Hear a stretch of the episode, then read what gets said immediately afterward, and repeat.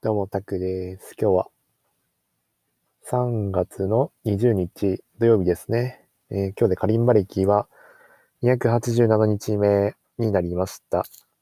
そして、瞑想歴が33日目。そして、えー、Twitter、インスタ、ラジオ、毎日更新が79日目になりました。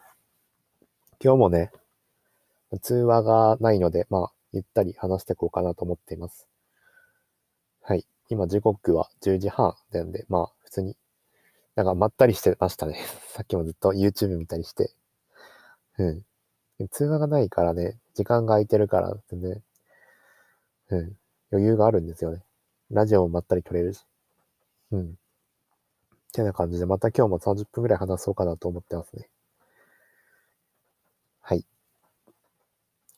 と、じゃあ、まあ、カリンバから行くか。カリンバはね、海の見える街を、まあ今日もいつも通りですね、練習しましたと。で、今日で瞑想歴が33日目になるんですけど、ここに来てようやくなんかすごい集中できたというか、瞑想の効果が出たなっていう感じがしましたね。今までで一番出た感じがしますね。その、今までは10分、10分とか瞑想するの結構大変だったんですけど、10分、10分じゃちょっと物足りないってなんかもっとやりたいみたいな感じになるんですよね。もっと瞑想したいみたいな感じになって、すごい瞑想したとも集中できるし、すごい気持ちいい状態になるんですよ。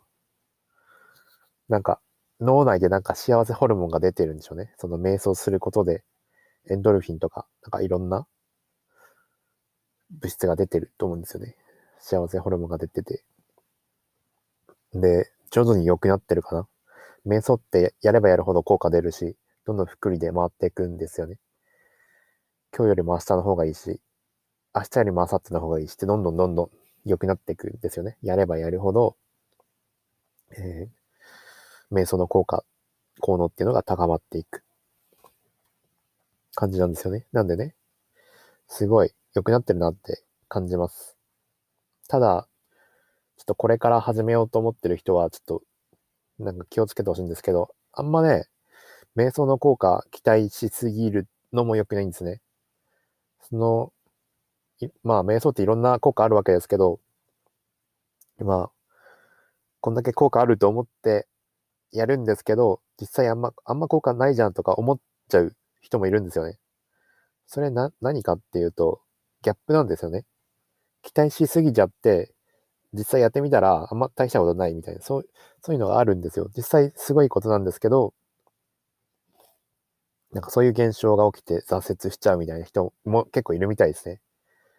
僕に合わない、私に合わないみたいな感じで言う人が結構いたりするみたいですね。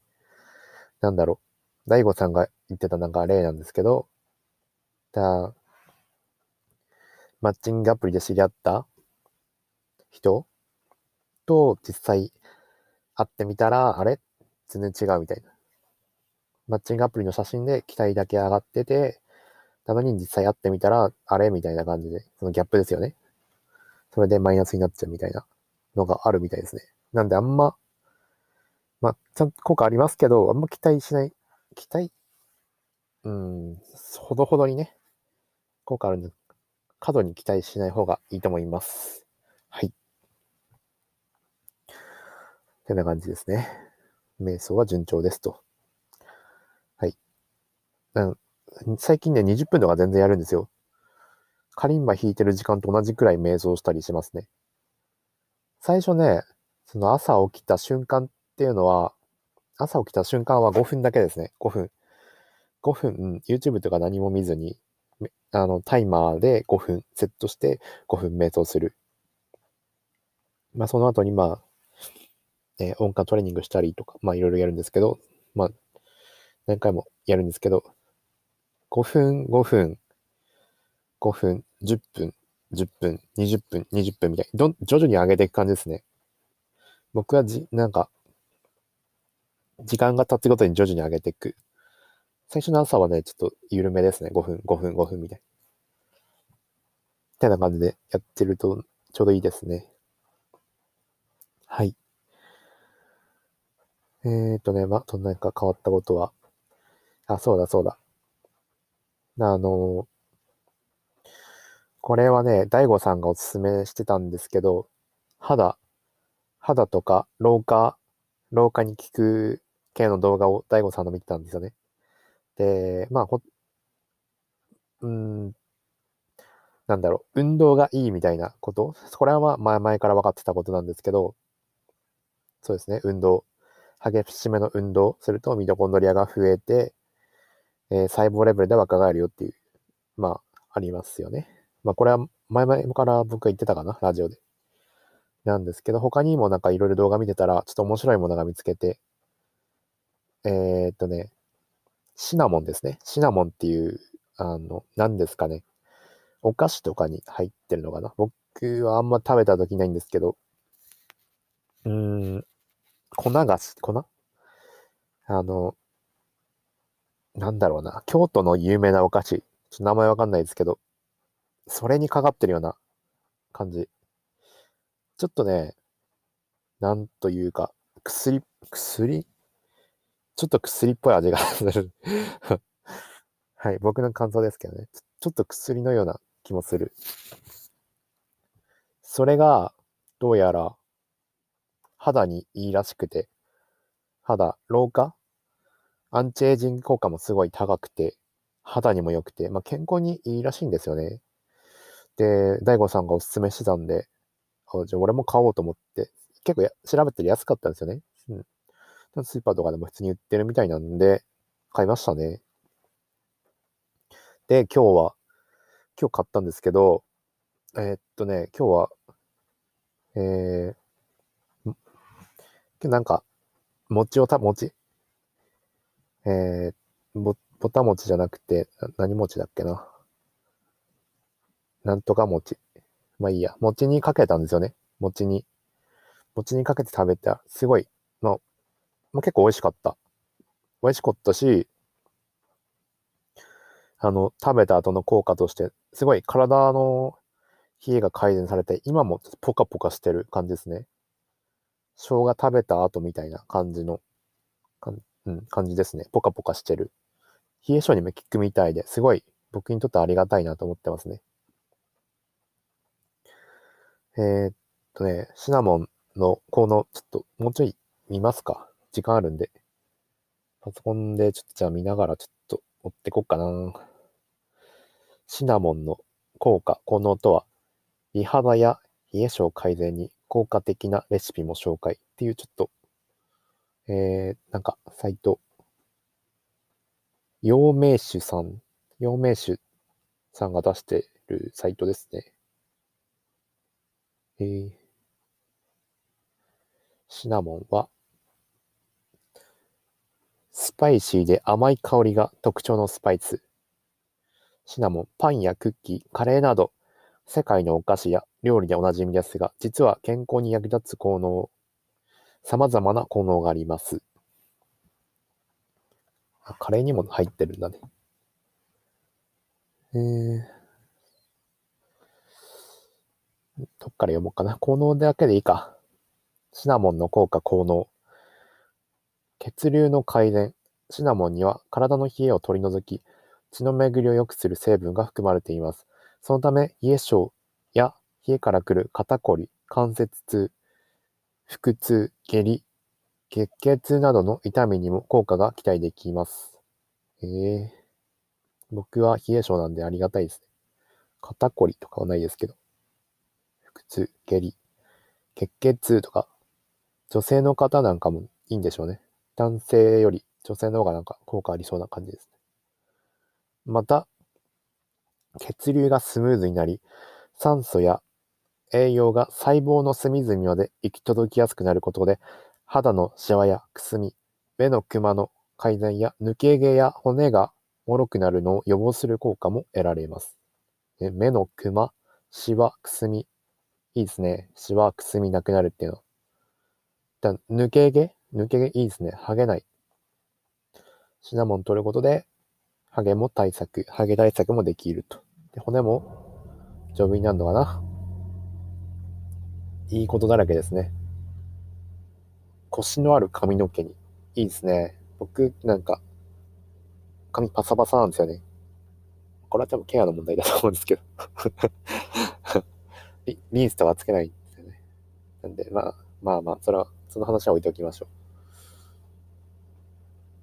大手化粧品メーカーの中にはシナモンの美容効果に着目し、商品開発を研究する企業もあるほどです。化粧品メーカー。うーん。化粧品高いからな。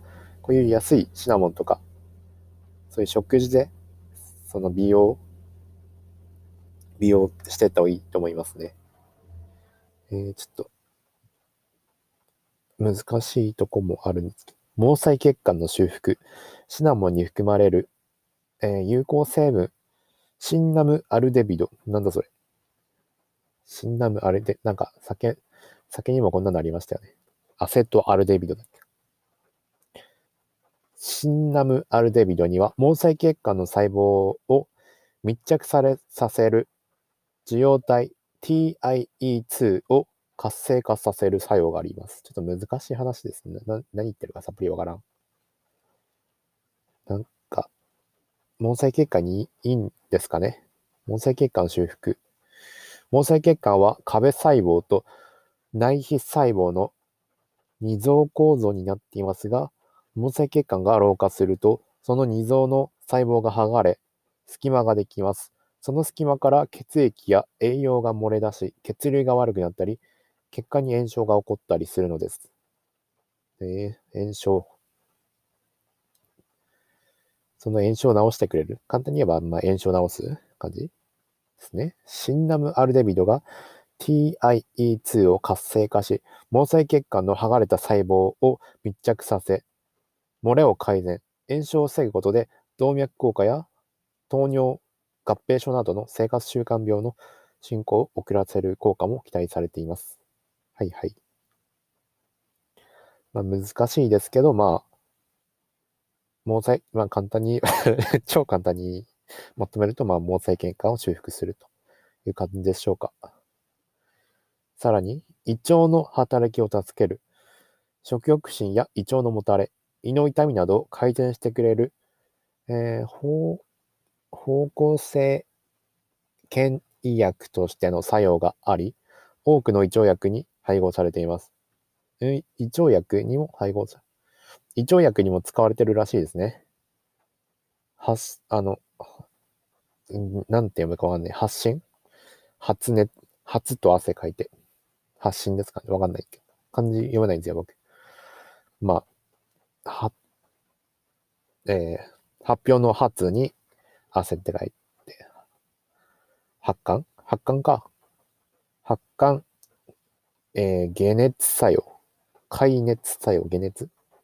まあいいや。えー、漢字がわからん。風邪の予防や初期症状に効果が期待できます。風邪の引き始めの特効薬として知られる、なんとかなんとかなんとかに使われて、また漢字が読めないんですね。まあいいや。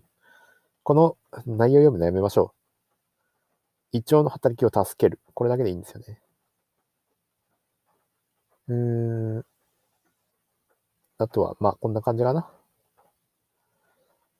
えー、シナモンは、コーヒーに入れたりするのがいい、いいらしい。うん、コーヒーと合う。うーん、まあこんな感じですね。シナモンの紹介でした。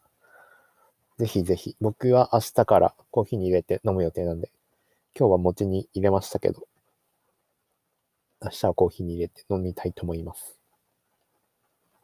はい。健康にいいんで、みんなも買ってみてね。えっ、ー、とね、もう一個買ったのあるんですけど、なんかちょっともうちょっとシナモンみたいな。シナモンのこのちょっともうちょっと他のサイトで、えー、別のサイトちょっと見てみますね。ミン、ミンシスタ、ミン、ミン、ミントシエスタっていうサイト？ですね。シナモンの驚愕の効果、シミ、シミ消える量はどのくらいか、コーヒーと一緒に飲むといい効能とは、いいですね。シミ消える量はどのくらいか？いいね。シミが消えたら嬉しいもんね。シナモン効果。シミ消えるのって本当？量は1日どのぐらい？あ量も大事ですよね。あんま飲みすぎると体に良くないからね。何事もほどほどが大事って言われてるし。量、これ押さえておきましょう。えー、どこを読んだらいいかな？シナモン。シナモンの知らざれる、知られざる効果とは、抗酸化効果、抗炎症作用、えー、炎症？あアンチエイジングですね。簡単に言えば。内容は読めません。アンチエイジング効果があります。そして、コレステロール改善に期待。血糖コントロール。コレステロールですね。えー、シナモンのスパイスには悪玉コレステロールの数値を下げる効果もあると言います。しかも、善玉コレステロールの数値は下げずにです。うん？悪玉コレステロールだけを下げるみたいですね。善玉コレステロールは下げずに。えー、すごいすごいすごい。血液の流れがスムーズになることで、血圧を下げる効果も動物実験で見られたんだ、今度。えー、心、なんか心臓の患者？心臓の病気の予防効果にも期待。コレステロール改善に加えて血糖コントロールにも効果があるシナモン。糖尿病への効果が証明されていることから、空腹時の血糖値を下げることが確認されています。うーん。で、血行も改善されると。冷え症改善ですね。今もすごい、シナモンのおかげで今体がポカポカしてる状態です。なんかね、喋っててもなんかもう、なんか内臓があったかいみたいな、なんか、はぁみたいな。うん、そんな感じです。シナモンは食べ過ぎてはいけない。これ大事ですからね。ここが大事。確かにシナモンは効果が感じられるスパイスです。しかし、効果が期待できるからこそ、食べ過ぎてはいけないんです。シナモンの健康被害が懸念されてしまったのは、シナモンが血糖値を下げる効果、ダイエットにも効果があるとして発売さ発売されたサプリメントがきっかけでした。シナモンの効果ばかりに注目が集まる中、大量摂取による安全性のデータが不十分だというデータから、ドイツ連邦リスクアセアセスメント研究所がリスク評価を依頼されました。へえ。シナモンのいいとこばっかりメディアで発信してて、悪い部分が発信されてないよ、みたいな感じですかね。えー、ではでは。日本でもシナモンのクマリンについての調査を平成18年に東京都食品安全委員会で行い、結果を都民に情報提供していくことを発表しています。さて、聞き慣れないクマリンとはそんな危険なものなんでしょうか実は、クマリンは肝障害を引き起こしてしまう成分があることが分かっています。何クマリンって。肝臓に悪いんですかねドイツの B BFR の報告では、クマリンは感受性の高い人では比較的少量でも治癒可能な肝機能障害が引き引き起こされる可能性がある。これはちょっと問題だな、クマリン。感受性の高い。僕は高いんですかねどうしよう。高かった。高いかもしれない。シナモンはスパイスですから、メイン食するものではありません。1日あたり摂取量は目安もしておきましょう。大人だと1日あたり 2g 未満。小さじ1 1未満ほど。まあ、小さじのスプーン1未満。1杯以上は取らないってことですね。大人で。体重60キロの場合の大人。僕は73キロあるんで、も1杯。まあ、まあそれ、まあそのぐらい取っとけばまあ大丈夫かな。1杯。子供でしたら、体重15キロの子供だったら、1日あたり0.5グラム未満。なんで4分の1ですね。体重によって変わりますよって話ですね。うん。僕は小さじ1杯でちょうどいいのかな。73キロだからね。うん。シナモンは香りが高いスパイスでが、その香りの中にもシナモンアルデビドという成分が含まれており、胎児に影響を及ぼすスパイスなどなので、妊娠中には摂取しない方が安全と言われています。えー、子供には良くないみたいですね。妊娠中の女性の方には与えない方がいいみたいね。これ重要とはいえ、過剰に摂取しなければシナモンに含まれるクマリンやシナモンアルデビドも健康に影響はないと言います。何、何でもほどほどが一番ですね。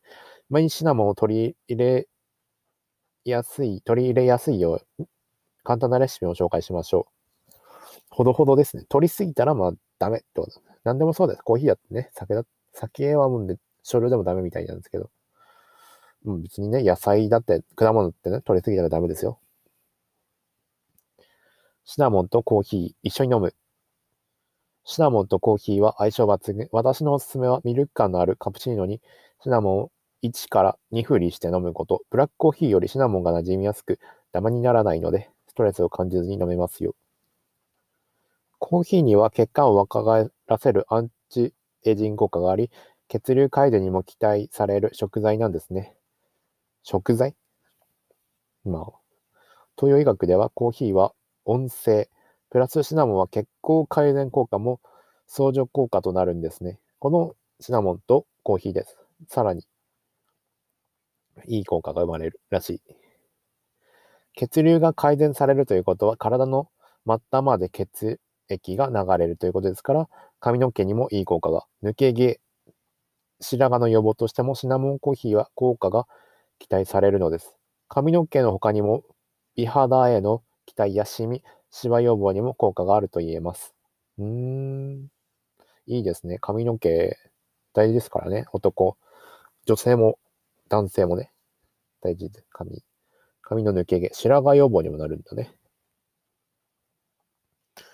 体の末端まで血液が流れるとか。僕は足が、足とか手が冷たいんでね。うん。いいですね。続けます。シナモン。シナモンコーヒー。はいまあこんな感じでいいかな、今日は。うん、シナモンは、これで OK。シナモンは、まとめますと、えー、美肌効果、血流改善効果、えー、あと血圧だとか、まあ、ハゲを防いだり、まあいろいろありますね。髪の毛にも良かったり、アンチエイジング効果がありますと。はい。で、守るべきことは、えー、多くて小さじ1杯。子供だったら、え、小さじ1杯の4分の1ですね。を守るようにしてください。妊娠中の女性は、あんまり取らない方がいいんじゃないのかな。とっても少量とですね。はい。ってな感じですね。シナモン。あと僕、ココアも買ったんですよね。あの、僕買ったのは、あの、砂糖が入ってるココアではなくて、砂糖不使用の純正のココアですね。ピュアココアって言うんですかね。あれ、全然、なんか甘くなくて苦いやつ。普通にコーヒーぐらい苦いやつなんですけど、それ買いましたね。それも結構、うん、いい効果がある。ちょっとココアの効能もせっかくだから調べようかな。じゃあ、ココアの7つの健康効果っていうのを見ていきましょう。えー、その1、7つの健康効果。1、ウォーミングアップ効果が持続する。ウォーミング？なんだ？ココアに含まれるカカオポリフェノールには、ウォーミングアップ、かっこ準備体操の効果を持続させる働きがあるという報告がある。運動前にココアを飲むことで、ウォーミングアップ後の足の関節の動き、えー、平行機能や筋力を持続させ、筋力アップや筋力バランスを改善し、動きやすい身体状態を長時間維持することが可能であることが証明された。ふーん。なんか、すごいね。ウォーミングアップ効果。なんかわかんないけど、良さそうですね。はい。え次。動脈硬化を抑制する。動脈硬化を引き引き起こす原因の一つは、活性酵素？活性酸素？活性酸素によってコレステロールが酸化し、血管内、内皮に付着すること、カカオポリフェノールが酸化を抑制し、コレステロールが血管に止まるのを防ぎ、動脈硬化を抑制する効果が期待できる。うん、なんかさっきのあれと似てますね。さっきのシナモンもこんな感じの、なんか似たような働きがありましたね。はい。次、三つ目。脳の機能を改善するデオプロミンには大脳皮質を刺激し、集中力が記憶力を高める効果がある。お？脳の機能？大脳皮質ってあれですよね。瞑想？あ、違うか。え？大脳皮質？確か、瞑想してる時に使われる脳だったような気がする。お？瞑想がもっとしやすくなるのかな？ある研究では、カカオポリフェノールが脳の神経細胞の活動を促すタンパク質を増やす働きがあるという報告もある。おー、頭が良くなるね。なるほどね。ココアもいいですね。お、血流を促し、冷え、むくみを解消する。おー、これにもあるんだ。一緒ですね。ココアに含まれるデオプロミンやカカオポリフェノールのフラパノール、ブロアニアジンといった成分は、えー、まなんなんちゃら血管を拡張し、手足の血流を促す働きがある。この作用により、冷えや手足のむくみなどを改善、解消する効果がありますと。お冷えに、冷えも改善されると。うーん。一緒ですね。なんか、被ってるとこがある。シナモンとなんか被ってますね。えー、5つ目。血圧を改善し、血管の健康を保つ。これも一緒ですね。海外の研究でココアを一定期間に習慣、習慣的に摂取した後に、一時的に摂取した直後の両両方で高めの血圧を下げたという報告がある。ただし、血圧の有効な改善には1日あたり 50mg を超える量のエピカテキンを取る必要があるとの報告があった。1日あたり 50mg を超えなきゃいけないみたいですね。なんだ？エピカテキン ?50g? うん。まあ、50g って言われてもね、わかりませんけどね。はい。6つ目。メタボを予防する。高めのコレステロールを改善するには、食物繊維の多い食品を摂ることが効果的。ココアには、不溶性食物繊維用の一種、リグニンが含まれている。前頭運動を活性化させ、コレステロール値を下げ、メタボの予防にも役立つ。あ、これがなんか聞いたときあるな。リグニ。お前調べたら。うん、リグニ、なんか便秘効果、便秘にも役立つって言われてるからね。実際前ね、ココア飲んでた時はね、便の状態も良かったかな。はい。便秘効果もあると思います。はい。7つ目。紫外線による肌ダメージを軽減する。ドイツに研究によると、抗酸化作用のあるフラボノールを豊富に含んだココアを飲んだ女性、女性人と飲まない女性陣に分けて肌の経過を観察したところ、ココアを飲んだ群が日焼けダメージにより肌が赤くなるのを軽減されたという報告がある。うん。紫外線にもいいらしいですね。はい。内側からね、ちゃんとケアしていくの大事ですからね。日焼け止めだけじゃダメですよ。対策しないと。はい。うーん。まあ、そんな感じかな。はい。あ、なんか、記事読んでたら疲れたな。滑舌が悪くてね、聞き取りづらかったかと思うんですけど。はい、30分ですね。はい、疲れました。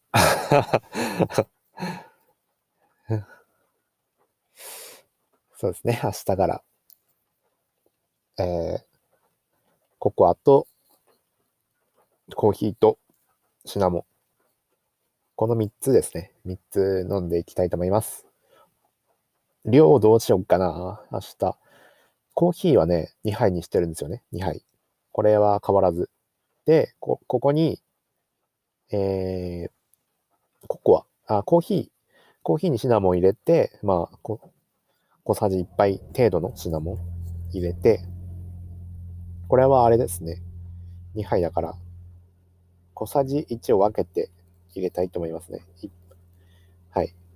小さじスプーンを分けて、えー、入れたいと思います。はい。で、ココアですね。ココアは普通に、うん、1杯ですね。一杯飲む感じ。はい。